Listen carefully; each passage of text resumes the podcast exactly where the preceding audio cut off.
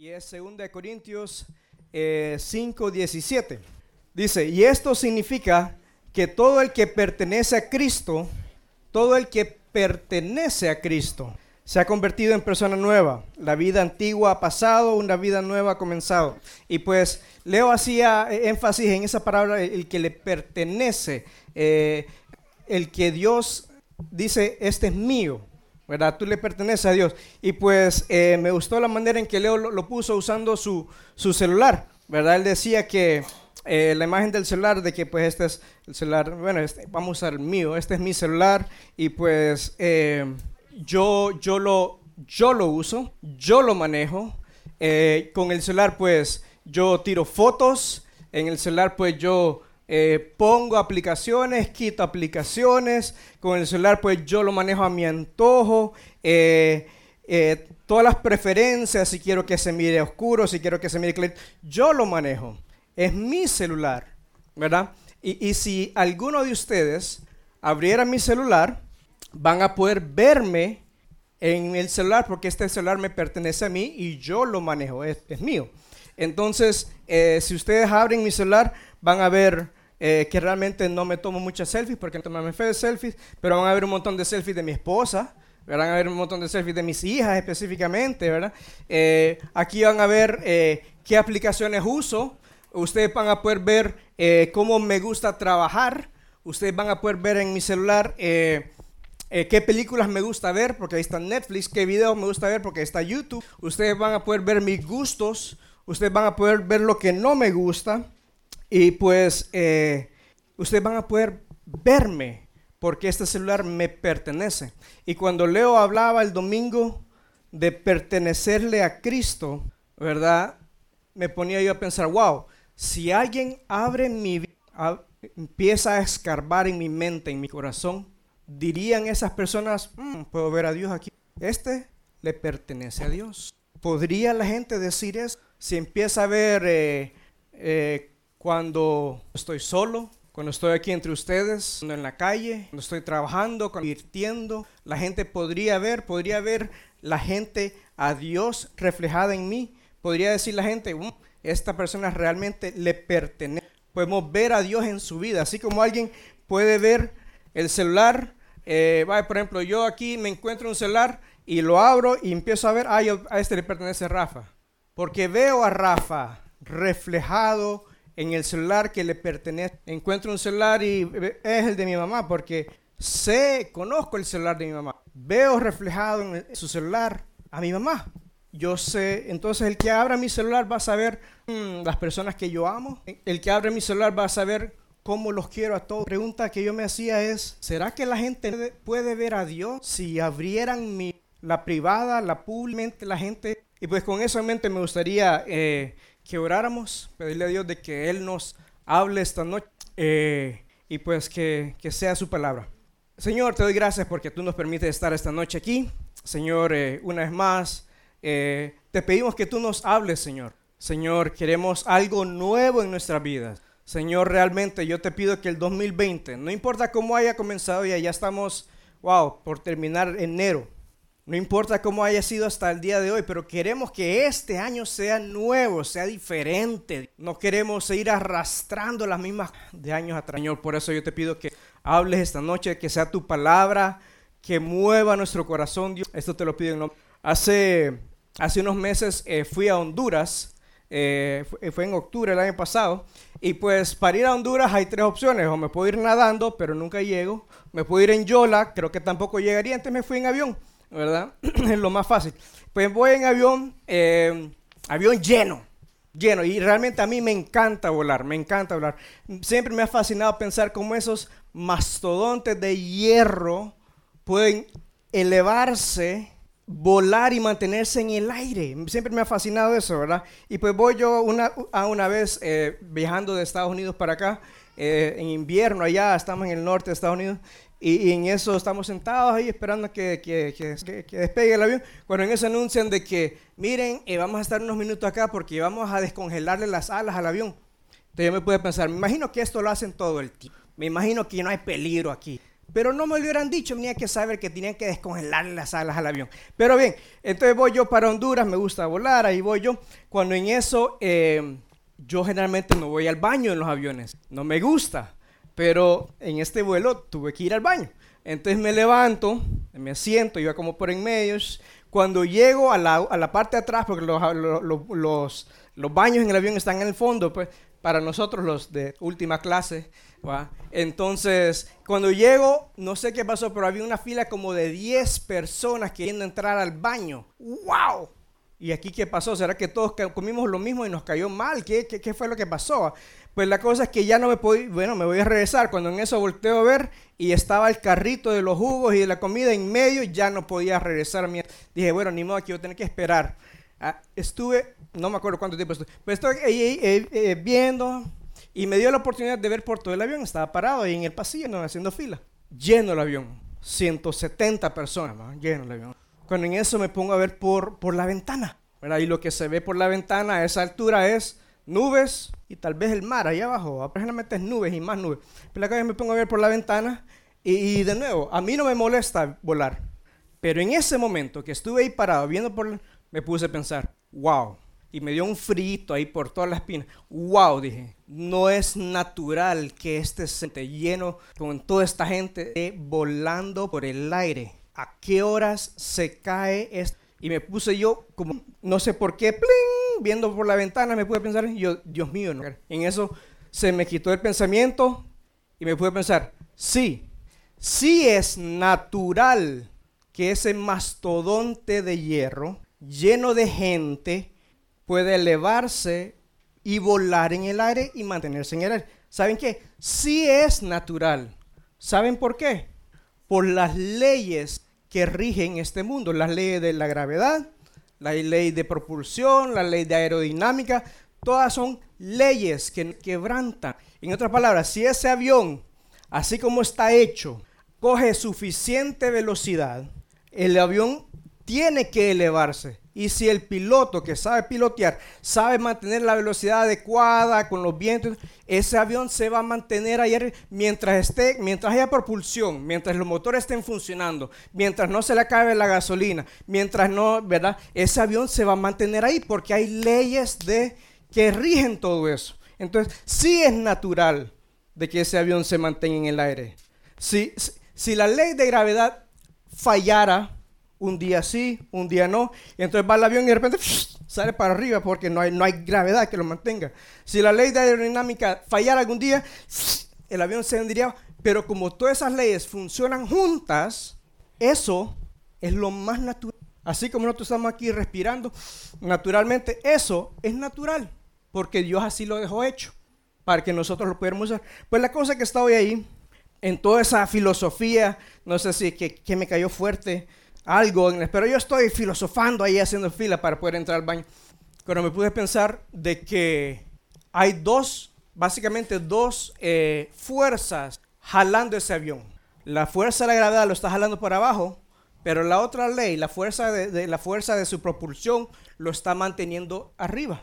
Esas dos leyes están como en lucha, la una por la otra. Uno lo quiere jalar para abajo, pero el avión va a cierta velocidad que no lo permite ir para abajo. No puede ir para abajo porque va a esa velocidad.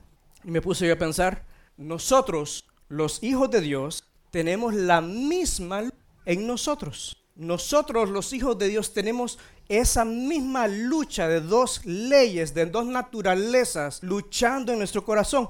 Miremos, como dice aquí, en eh, Gálatas 5:17 dice, la naturaleza pecaminosa desea hacer el mal. Naturaleza pecaminosa en nosotros desea hacer el mal, que es precisamente lo contrario, las dos leyes, lo contrario de lo que quiere el Espíritu. Y el, aquí está hablando el Espíritu Santo que también vive en nosotros. Nosotros tenemos la ley pecaminosa todavía haciendo fuerza en nosotros, pero tenemos el Espíritu Santo en nosotros, la, naturaleza de Dios en nosotros. Y hay una lucha constante en nosotros. Una quiere ser el mal y otra quiere hacer todo lo contrario. Y sigue el verso diciendo, y el Espíritu nos da deseos que se oponen a lo que desea la naturaleza pecaminosa. Igual como ese avión está luchando contra la gravedad y hay, y hay lucha y hay diferentes, lo están jalando para arriba, lo están jalando para abajo, pero Él se mantiene. Igual nosotros, en nuestro corazón, está esa lucha. Dios, naturaleza de Dios con naturaleza del pecado. Y están, nos están jalando para todos lados. Y nos jalan para aquí, nos jalan para allá. Y es una lucha constante. Dice, estas dos fuerzas luchan constantemente entre sí. Entonces ustedes no son libres para llevar a cabo sus buenas. Esta es una realidad.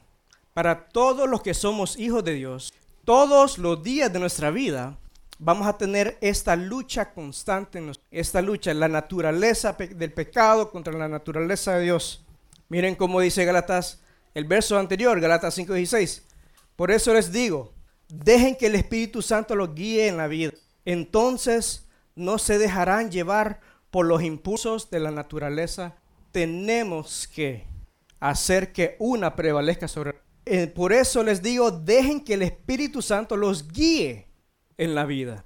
Entonces no se dejarán llevar, no se dejarán arrastrar, no chocarán, no, no los jalará para abajo, no se dejarán llevar por los impulsos de la naturaleza pecaminosa. Y les voy a decir algo, el tema de hoy es, queremos hacer algo nuevo, algo nuevo, año nuevo. ¿Qué hay de nuevo en el año?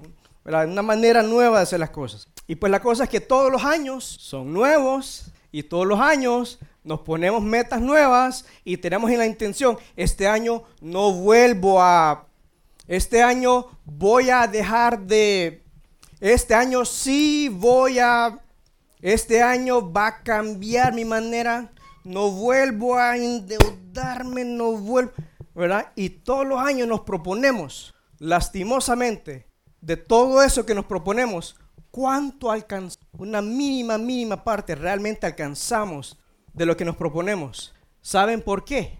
¿Saben por qué? No, no, no, no alcanzamos lo que nos proponemos. Porque tenemos esas dos fuerzas luchando en nuestro... Y probablemente estamos dejando la fuerza, la naturaleza de la carne, la naturaleza del pecado, que nos jale para abajo. Nos está jalando. Estamos perdiendo la lucha. El año viene, se va, no alcanzamos nuestras metas. Y hay una, un dicho que se le atribuyen a Albert Einstein. Supuestamente él no lo dijo, pero se lo atribuyen a él.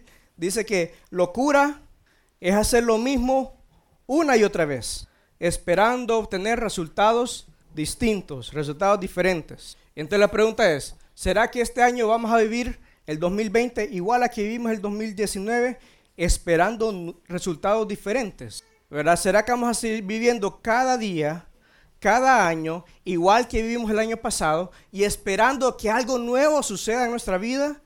que dejemos de hacer aquella cosa, que dejemos de hacer lo otro. Vamos a empezar a, me voy a poner en forma, voy a orar este año sí, este año sí voy a leer la Biblia, este año sí quiero, pero sigo haciendo lo mismo del año pasado. Lastimosamente, esa es una definición. Y pues esta noche vamos a, vamos a ver tres principios, tres principios antiguos, tres principios que han estado con nosotros desde que Dios fundó este mundo, pero que nos van a dar resultados nuevos si los ponemos en práctica. ¿Saben que les voy a decir algo? La belleza, la belleza de la vida cristiana es que si tú te mantienes y tú das paso a paso a paso, no importa cuántos años tú tengas en la iglesia, cuántos años tú tengas en Cristo, siempre va a haber algo nuevo, algo precioso en tu vida, porque Dios lo hace. Y pues vamos a ver estos principios antiguos, pero que si los ponemos en práctica, vamos a tener resultados nuevos. Vamos a leer Romanos 7, 14, pero antes el primer punto es que tenemos que reconocer nuestra debilidad, tenemos que reconocer nuestra necesidad de Dios, tenemos que reconocer de que solos no podemos, de que yo no puedo por mí, por, por mí mismo. En mis fuerzas yo no puedo causar un cambio en mis fuerzas, yo voy a seguir cometiendo los mismos errores del 2018, 2019 y voy a seguir en el 2020 esperando algo diferente. O sea, voy a seguir en mi locura, en mis fuerzas. Tenemos que reconocer nuestra debilidad. Miren cómo lo dice Pablo en Romanos 7:14, verso del 14 en adelante, dice, dice, miren a Pablo diciendo, el problema está en mí. Y, y voy a ir leyendo y voy a ir levantando la mano y si ustedes se sienten identificados, Nadie lo juzga. El problema está en mí, porque soy demasiado humano, un esclavo del pecado, un esclavo del pecado. Verso 15. Realmente no me entiendo a mí mismo. ¿eh? realmente no me entiendo a mí mismo, porque quiero hacer lo que es correcto, pero no lo hago. En cambio, dice que hago lo que odio. Verso 18. Yo sé que en mí, es decir, en mi naturaleza pecaminosa, no existe nada bueno. Quiero hacer lo que es correcto. Quiero hacer lo que es, pero no puedo. Quiero hacer lo que es bueno, dice el verso 19. Pero no lo hago. Quiero hacer lo que es bueno, pero no lo hago. No quiero hacer lo que está mal, pero igual lo hago. Este es un hombre quebrando. Este es un hombre humilde. Este es un hombre reconociendo su debilidad. Este es un hombre que sabe que tiene esa naturaleza de pecado en él que no le permite, que más bien hace lo que odia, dice. Soy esclavo del pecado. Verso 21. He descubierto el siguiente principio de vida, que cuando quiero hacer lo que es correcto, no puedo evitar hacer lo que es vida, que cuando hace lo que es correcto, no puedo evitar. 22. Amo la ley de Dios con todo mi corazón. Voy a volverlo a leer. Amo la ley de Dios. Pero hay otro poder dentro de mí que está en guerra con mi mente. Ese poder me esclaviza al pecado que todavía está. Ah, ese soy yo, hombre. Ese soy yo. ¿Quién aquí me Porque el primer paso para ver algo, nuevo en nuestra es reconocer nadie viene a Dios sin no cuando nosotros primero dimos los pasos para venir a Dios es porque nos dimos cuenta, hey, necesito un Salvador. Mi vida no está nada bien, es un desastre. Necesito algo diferente, algo nuevo. Lo reconocemos. Y ahí es cuando venimos y venimos por fe, recibimos a Cristo como nuestro Salvador. En humildad, con sinceridad le decimos, necesito que tú me salves. Recibo tu regalo de salvación, que yo no puedo. Pero si vivimos por fe para vida eterna, vivamos por fe también. No solo es para salvación que uno le cree a Dios, es para vivir nuestro diario vivir en humildad. Miren cómo dice, termina ese, bueno, no termina el pero miren cómo dice el verso 24. Soy un pobre desgraciado. ¿Quién me libertará de esta vida dominada por pecado? Dos fuerzas jalándome interior. Amo la palabra. Quiero hacer su voluntad. No quiero más vivir en pecado. Quiero hacer la voluntad de Dios, pero lo que quiero hacer no, más bien hago lo que yo creo que ese es el punto que Dios quiere que todos nosotros estemos hoy convencidos de naturaleza y que solos no podemos salir adelante. Solos no podemos. Hay, eh, y pues voy a moverse aquí porque necesito hacer una ilustración. Van a ver mi, mi atletismo. Eh, no se rían. Eh, mucha gente a lo largo de la vida cristiana he escuchado decir, a muchos decir, especialmente los que vienen llegando a la iglesia, dicen, ay, eh, uy, ¿cómo he mejorado yo? Ya no, ya no soy el que era antes. Vieras que, que, ya, ya estoy, eh, y hasta le ponen un porcentaje, ya estoy tanto por ciento mejor que lo, de lo que era antes. Esa no es la manera de vivir la, vida cristiana. La vida cristiana es una carrera que tenemos que correr todos los días. Y si ustedes miran los atletas, aquí viene mi atletismo, si ustedes miran los atletas, no corren viendo para atrás, no corren viendo, ay, ya voy avanzando, miren que lo que he dejado atrás, ya antes estaba allá y ahora estoy... Los atletas no corren la carrera así. ¿Les gusta cómo corro? Los, los atletas corren siempre, siempre, siempre viendo para adelante. Siempre, siempre, siempre viendo la meta. Entonces, en nuestra vida cristiana, no vivamos nuestra vida cristiana. Ay, ya no soy lo, que era antes. Vieras cómo he mejorado. No, mi vida cristiana debe ser, wow, yo no puedo hacer lo que Dios quiere. En mi poder, en mi fuerza, no puedo. Hay una lucha en mi ser, pero sigo adelante, sigo adelante buscando a Dios, buscando su poder, porque más adelante vamos a encontrar, buscando su poder, no viendo para atrás, sino que extendiéndome para adelante, como todo un atleta queriendo llegar a esa meta.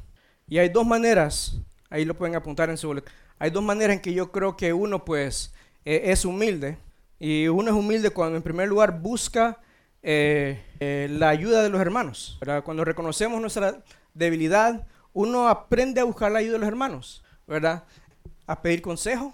Y algo que generalmente no nos gusta, especialmente a los varones, y lo digo aquí con toda sinceridad, nos cuesta a los varones, pero es rendir cuenta, tener alguien que me conoce, alguien a quien yo puedo ir a decirle, mira, ve, esta es mi debilidad. En esta área es donde Satanás está jugando con, como juegan contra Licey. No era así, eh, perdón. Eh, pero aquí en esta área necesito ayuda. Y aquí es donde es importante el, cuerpo, los hermanos. Agarrar a alguien, alguien maduro, alguien que te va a cuidar y decirle, cuídame por Hemos estado hablando sobre paz financiera y ese es el tema. Anda un hermano ahí con su sobre de eh, el de el de la cuenta SDS. ¿Cuál es la cuenta SDS? Solo Dios sabe, la cuenta de emergencia. Anda un hermano ahí con, con el sobre para arriba y para abajo de la cuenta de emergencia y anda pidiendo ayuda para que le echen dinero a su sobre. Y yo le tuve que decir, mira, bro, no traje el sobre de dar. Perdóname, se me quedó en la casa. La próxima, no voy a decir nombre, no voy a decir nombre. Pues la cosa es que tenemos que buscar la ayuda de los hermanos. Pide ayuda, abre tu vida. Hey, todos aquí, o, todos deberíamos haber levantado la mano cuando, hey, todos estamos en el mismo barco. Busca a alguien que de repente ya tenía, estaba patinando lo mismo que tú, pero ya salió adelante. Busca y pregúntale, ¿cómo hiciste, bro? ¿Cómo hiciste para mantener tu mirada fija? Para no dejarte ir, para no gastar lo que no tienes, para ser puntual, para ser diligente, para ser honrado. Quiero aprender de ti. Eso es, hay que reconocer nuestra debilidad. Y la segunda manera en que nosotros reconocemos nuestra debilidad es cuando buscamos la respuesta en Dios. Yo estoy convencido de que solo la Biblia, solo la Biblia, solo la Biblia tiene las respuestas para nuestra vida. Para cada pregunta, para cada pregunta que tengamos, la Biblia tiene la respuesta. Ahora les voy a decir algo. Si tú no estás convencido, y escuchen bien esto, si no estás convencido de que la Biblia tiene la respuesta para tus preguntas en la vida, si tú no estás convencido de que solo la Biblia es autoridad, entonces no vas a encontrar nada en la Biblia porque no vas a buscar. Vas a buscar respuesta en otros lados. Vas a buscar fuerza en otros lados. Vas a buscar respuestas en otros lados y no la vas a encontrar o van a ser cosas pasajeras. Pero si tú quieres algo que cambie tu año, que traiga algo nuevo, nueva manera de hacer las cosas, la Biblia es la autoridad. La Biblia sea respuesta. En la Biblia lo vas a encontrar. Soy un pobre miserable, dice Pablo. Lo que quiero hacer, no lo hago lo que no quiero hacer. Eso es lo que hablo, un pobre miserable. A esa lucha en mí. ¿Quién me puede liberar de esta, de este cuerpo pecaminoso? Y de ahí viene la respuesta en el en verso 25, Romanos, Romanos 7, 25. Gracias a Dios. Romanos 7, gracias a Dios, dice. La respuesta está en Jesucristo, nuestro verso 25. Pues el verso 25 es lo que dice, Romanos 7, 25, si lo buscan en la nueva traducción, está, gracias a Dios, dice con todo ese pleito que hay en mí, que no puedo hacer lo que que hago lo que no quiero. La respuesta está en Jesucristo nuestro Señor. Gracias a Dios. Gracias a Dios. Si hay una respuesta, si hay un poder que te, te, saca, así como ese poder mantiene ese avión fijo en el aire, aun cuando hay otro poder que lo jala para abajo, en nuestra vida ahí está ese poder que nos está jalando para abajo, pero sí existe ese poder en Jesucristo que nos mantiene sin desbaratarnos, sin desbaratar nuestra vida, sin desbaratar nuestra familia. Ese es Jesucristo. Así que el, el segundo punto es dejar que Dios te guíe. Vivir en la fuerza de Dios. El punto número dos, dejar que Dios nos guíe. Vivir en su fuerza renovar tu mente. Miren cómo dice, leamos Romanos 12.2, dice, no imiten las, las conductas ni las costumbres de este mundo. Más bien dejen que Dios los transforme en personas nuevas al cambiarles la manera de pensar. Entonces aprenderán a conocer la voluntad de Dios, la voluntad de Dios para ustedes, la cual es buena, agradable y perfecta si hay un verso que deberíamos nosotros agarrarlo con toda fuerza, es este verso. Este verso. Qué bueno, bro. Gracias a Dios. No imiten las, conductas ni las costumbres de este mundo. Más bien dejen que Dios los transforme en personas nuevas al cambiarles la manera de pensar. Entonces aprenderán a conocer la voluntad de Dios para ustedes, la cual es buena, agradable y perfecta. ¿Está Romanos 12.2 ahí? No está. ¿Está en el boletín? Es cierto, está en el boletín, el primer, el primer verso. Ahí lo tienen. Una pregunta. Entonces, estamos hablando de que Dios nos guíe, de que Dios sea esa fuerza que nos mantiene estables, que nos mantiene sin caer. ¿Cómo? ¿Cómo? ¿Cómo encontramos esa fuerza? ¿Cómo obtenemos esa fuerza? ¿Cómo activamos esa fuerza? Son tres pasos. Lo hemos hablado mil veces y lo vamos a seguir hablando hasta el día en que nos muramos. Número uno es leer la Biblia, conocer a Dios. Lee la Biblia. Todos tienen una Biblia. Si alguien no tiene Biblia, por favor díganos, porque tenemos una para ti completamente gratis. Si tienes un celular, yo te, podemos enseñar cómo obtener para que tú tengas la Biblia en tu... Aún te podemos enseñar cómo leer la Biblia, cómo buscar eh, programas de lectura. Empezar poco, ir creciendo. Tres minutos al día, cinco minutos al día, media hora los que quieren. Leer toda la Biblia en. Hay diferentes maneras de hacerlo, pero lee la Biblia. Lee la Biblia. Mucha gente cree que viniendo aquí el domingo recibe la fuerza necesaria para aguantarse toda la semana hasta el siguiente domingo y que no necesita leer la Biblia durante la semana. Mucha gente cree eso, porque así hemos venido endoctrinados con la religión que nos de, de, niños, ¿verdad? Creemos de que diciendo un par de oraciones en la mañana cuando nos levantamos, gracias a Dios por estos alimentos, cuando comemos, guárdame Dios si es que oran en la noche, ¿verdad? Pero creemos que lees la Biblia, me la leen en la iglesia, ahí me la predican, ahí la leo cuando estoy en la iglesia, estoy bien, el próximo domingo no me puedo faltar a la iglesia porque tengo que ir a leer la Biblia. Es como que si ustedes van en el avión y viene el piloto y le mete un acelerón al avión, después suelta el acelerador. De repente vuelve a meter el acelerador y el avión se vuelve a levantar. Y, y para los que han volado, estar en turbulencia, ay papá, ay papá eso es horrible. Pues la cosa es que creemos que podemos vivir nuestra vida así, con un acelerón, y de repente empezamos a caer. ¿Y saben qué? ¿Cuál es la cosa? Que termina la reunión, ¡ey, qué bueno estuvo el tema! ¡Ey, me gustó como habló! Ese verso es mío, es para mí. Llegan a la casa, ¿y de qué, hablaron? ¿De qué hablaron? Mm, en el boletín lo tengo.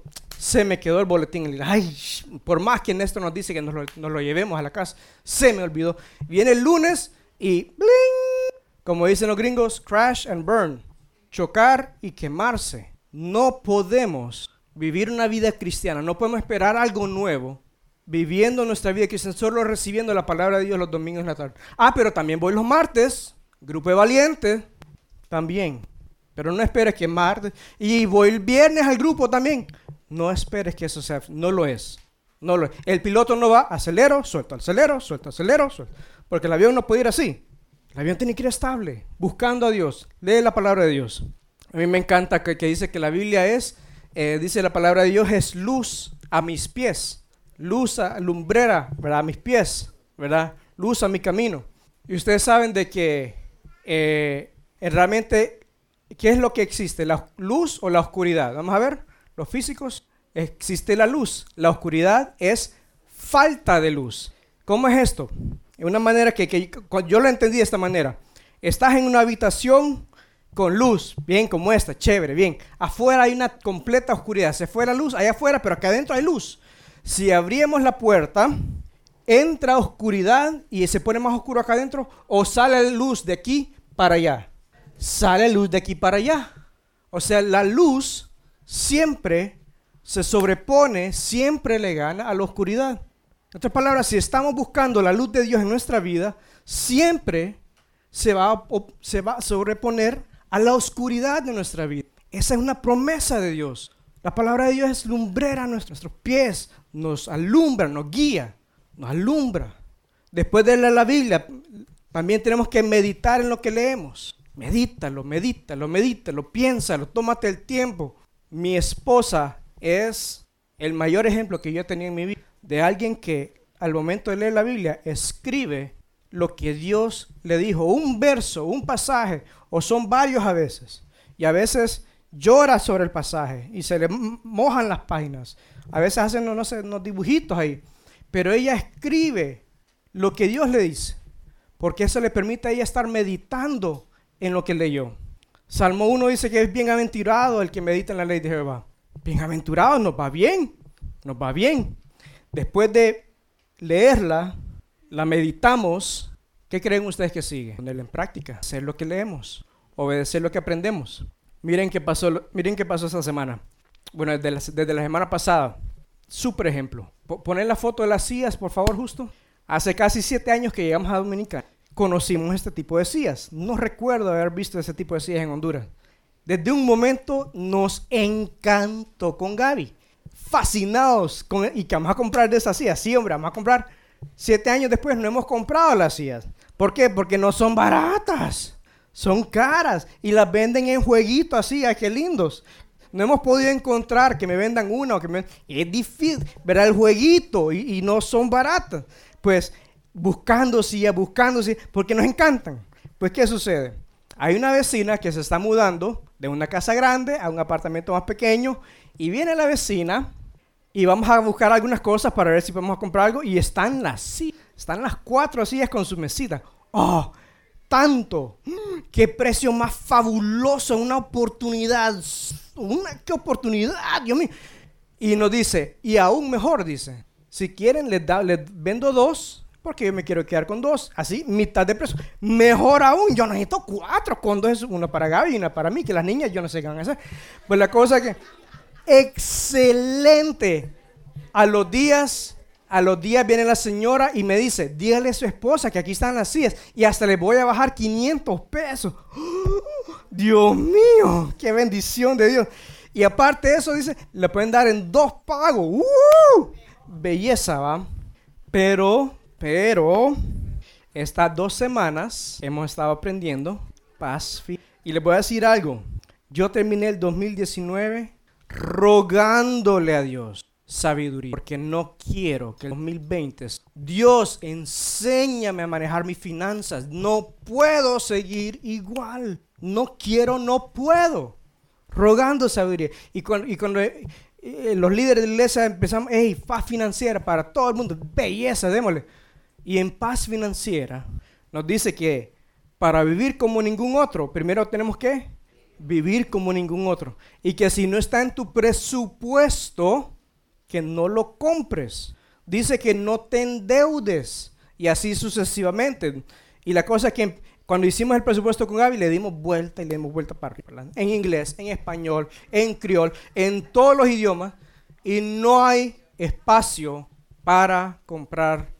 Aunque me le bajaron 500, aunque solo tengo que comprar dos, aunque, aunque, aunque, no hay espacio para no las podemos comprar. Pues viene, creo que fue el lunes, martes, ¿Cuándo fue, amor? Jueves. El jueves viene y me llama Gaby. Ando yo dando vueltas. Mira que la vecina dice que sí, vamos a comprar la silla al fin, mira. Yo le escuché en Gaby la misma pasión que tiene por la silla. ella quiere la silla. 20 minutos antes yo voy con la silla, yo voy con la silla aquí encima, ¿ves? No la puedo comprar, le dije Dios. Dios no la puede comprar. No puedo. Yo te pedí sabiduría, te pedí que te pedí un cambio en mi vida, te pedí algo nuevo y lo que he aprendido es que no las puedo comprar, así que dije, no las voy a comprar. Antes de comprar las sillas, tengo que, el plan, digo, la, cuenta de, eh, de emergencias, ¿verdad? La emergencia. Antes de eso, tengo que pagar otras cosas, ¿verdad? Antes de comprar las sillas, tengo que hacer otras cosas. Así que le dije, Dios, Dios, no las voy a comprar. Gracias por ponerme a prueba. Gracias porque he pasado la prueba. Que fue una prueba. Pero en eso me llama Gaby y le siento en su vocecita. Llego a la casa y nos topamos y empezamos a platicar. Y, ahí vas, viéndonos los ojos. Y mi amor le digo, y podemos sacar dinero del, no sé, de la cuenta de la comida. ¿Verdad? Son dos pagos. Podemos. Eh, no sé, me dice. No sé. ¿Verdad? Estamos luchando con esto, el presupuesto. No es fácil. Les voy a decir algo. Lo más fácil es ir a comprar las sillas lo más fácil. Eso el hombre dijo, comer una semana sí, una semana no. Bueno, la cosa es que, viene y así, ¿ve? Está eso con Gaby, no hay tensión, pero hay ese... yo solo estaba esperando que Gaby me dijera, por favor, comprémosla, para yo poder decir, claro, mi amorcito, claro que sí. En eso yo le dije, mire mi pregunta, ¿qué te está diciendo Dios en esto? Ella me dijo, me está diciendo que no. Yo le dije, lo que yo siento que Dios me está diciendo es, me pediste para manejar tus finanzas. Yo te la estoy dando. Ahora te toca a ti. Poneme otra vez el punto número 3, justo por favor. El, punto C. Obedecer lo que aprendemos. Te toca a ti eso. Para dejarlo ahí el cuento, ¿saben dónde están? Las... Pero no son mías. Alguien más de la iglesia las compró y se las estamos cuidando ahí mientras se las podemos traer a la casa. No son mías, no se preocupen. Pasamos la prueba. Pasamos la prueba. Ah, será un regalo. Hey, es buenísimo. Y les voy a decir algo, les voy a decir algo. esta es la parte, esta es la parte más importante, creo. Yo le dije a Dios, Dios, por fe no la voy a comprar, porque te estoy creyendo, te estoy obedeciendo. Por fe no la voy a comprar. Cualquiera me diría, o sea, bruto, por fe comprarla. Ahí que Dios mire cómo comer después. Si no es como Dios quiere. ¿Quieres algo nuevo? Aplica estos principios antiguos. ¿Quieres algo nuevo? Aplica estos principios antiguos. Miren cómo, pues, eh, el, capítulo, el capítulo 7 termina así, básicamente, en el, en el verso 25. Justo el verso 25 dice de nuevo, gracias a Dios. Gracias a Dios. La respuesta está en Cristo Jesús nuestro Señor. De ahí va Romanos 8. Y en el verso 1 empieza a empieza así. Por lo tanto, dice, ya no hay condenación para los que pertenecen a Cristo Jesús. Ya no hay condenación para los que, ahí está esa palabra otra vez, para los que pertenecen a... Yo creo que si hay una razón por la cual yo quiero que la gente pueda ver a Dios en mi vida, es porque yo quiero estar seguro que yo le pertenezco. Si yo abro mi vida y no puedo ver a Dios en mi vida, yo tengo dudas. ¿Será que realmente le pertenezco a Dios? ¿Será que realmente he puesto mi fe en Jesucristo? Él es mi Salvador. No hay duda al respecto. Yo quiero ver fruto en mi vida. Porque dice, no allá no hay condenación de todo ese pecado que no puedo dejar. De esa ya no hay condenación de todo eso. Para los que pertenecen a Cristo. Y el verso 2 dice, porque, y porque ustedes pertenecen a Él, el poder del Espíritu que da vida los ha libertado del poder del pecado. Porque ustedes le pertenecen, el poder del Espíritu que da vida los ha libertado del poder del pecado. Por ese punto número 3 es tan importante. Ya no vivir como condenados, más bien vivir como libertados. Ya no vivir con la culpa. Suelta eso si tú le perteneces a Cristo y hay esa lucha en tu corazón que te jala para arriba, pero tú quieres hacer la voluntad de Dios, tienes que soltar la culpa, ya no vivir en condenación en tu mente, en tu corazón, porque ya no hay condenación, ya fuiste perdonado. Los que han puesto su confianza en Cristo como Salvador personal, Él te ha libertado de la fuerza. Hay que vivir como libertados, ya no más como... Le voy a decir algo, esto no es natural, esto es sobrenatural. Y ahí está el, el siguiente punto. Vivir así no es natural. Nuestra naturaleza nos hace sentir eso, pecadores. Viene la culpa. No puedo, yo no puedo, no puedo soltar este vicio. Nuestra naturaleza nos hace vivir derrotados, derrotados. Nunca voy a salir de esta deuda. Nunca voy a aprender a obedecer a Dios. No puedo, me tiene amarrado esto. Quiero ser fiel a mi esposa, pero mi corazón y mis ojos me llevan para otro lado. Quiero ser una buena madre, pero solo ratas y culebras me salen de, mi boca cuando hablo con mis hijos. Quiero aprender a ser diligente en mi trabajo, honrado en mi trabajo, pero no puedo. Y vivimos derrotados, derrotados, derrotados, derrotados. Pero Dios te dice, mira, ya no hay... Otra cosa que hacemos es que minimizamos nuestro pecado Solo llegué tarde unos, solo la quedé viendo un chingo. Yo no soy como aquel, porque minimizamos nuestro pecado y exponenciamos el pecado del otro. Lo hacemos enorme y el de nosotros es chiquito. Eso es lo natural en nosotros. Eso es lo natural, hacer nuestro pecado chiquito. Entonces, como son pecaditos chiquitos, puedo seguir así mi vida sin ningún problema. Pero tenemos que aprender a ver nuestro pecado como lo es. Pecado, no lo hagas pequeño y no te condenes a ti mismo, porque ya no hay condenación para ti. Los que han confiado en Cristo como Salvador personal, no hay condenación para los que pertenecen a Cristo. Vive como alguien que ha sido libertado del pecado, alguien que ha sido de libertad. Para concluir, me gustaría volver al verso que leíamos al principio, Gálatas 5 y 16, primero, porque tenemos que estar convencidos de que si tú eres un hijo de Dios, una hija de Dios, esas dos fuerzas están lucha en tu corazón, en tu mente, en ti. Están luchando por ti. Dice la naturaleza pecaminosa desea hacer que es precisamente lo contrario de lo que quiere el espíritu. Y el espíritu nos da deseos que se oponen a lo que desea la naturaleza pecaminosa. Estas dos fuerzas luchan constantemente entre sí. Entonces ustedes no son libres para llevar a cabo sus buenas. Si te olvidas de eso, esa fuerza te va a comer. Si te olvidas que necesitas la fuerza de Dios en tu vida constantemente, esa fuerza de pecado te va a comer. Nos come. Y el verso 16 dice, por eso les digo, dejen que el Espíritu Santo los guíe en la vida. Entonces no se dejarán llevar por los impulsos de la naturaleza pecadora. Sí tenemos ese poder. Es la promesa de Dios para todos los que somos sus hijos, que el Espíritu Santo está en nosotros. Así que si tú buscas a Dios, lo vas a encontrar. Y Él te va a dar esa fuerza para que esa, esa nuestra naturaleza no nos bote y no nos, no nos traiga para abajo. Me gustaría que apuntaran esa, esa, ese verso, Gálatas 5, 17, versos 16, en la última parte de su boletín. Y les animo a que lo lean en su casa y que nunca se olviden de que la carrera cristiana no se corre viendo para atrás, se corre viendo para adelante, viendo para adelante, en la fuerza de Dios. Oremos. Señor, yo te doy gracias porque tu Espíritu mora en nosotros lo que hemos puesto nuestra confianza en ti como nuestro Salvador. Gracias porque tu Espíritu nos capacita, Dios.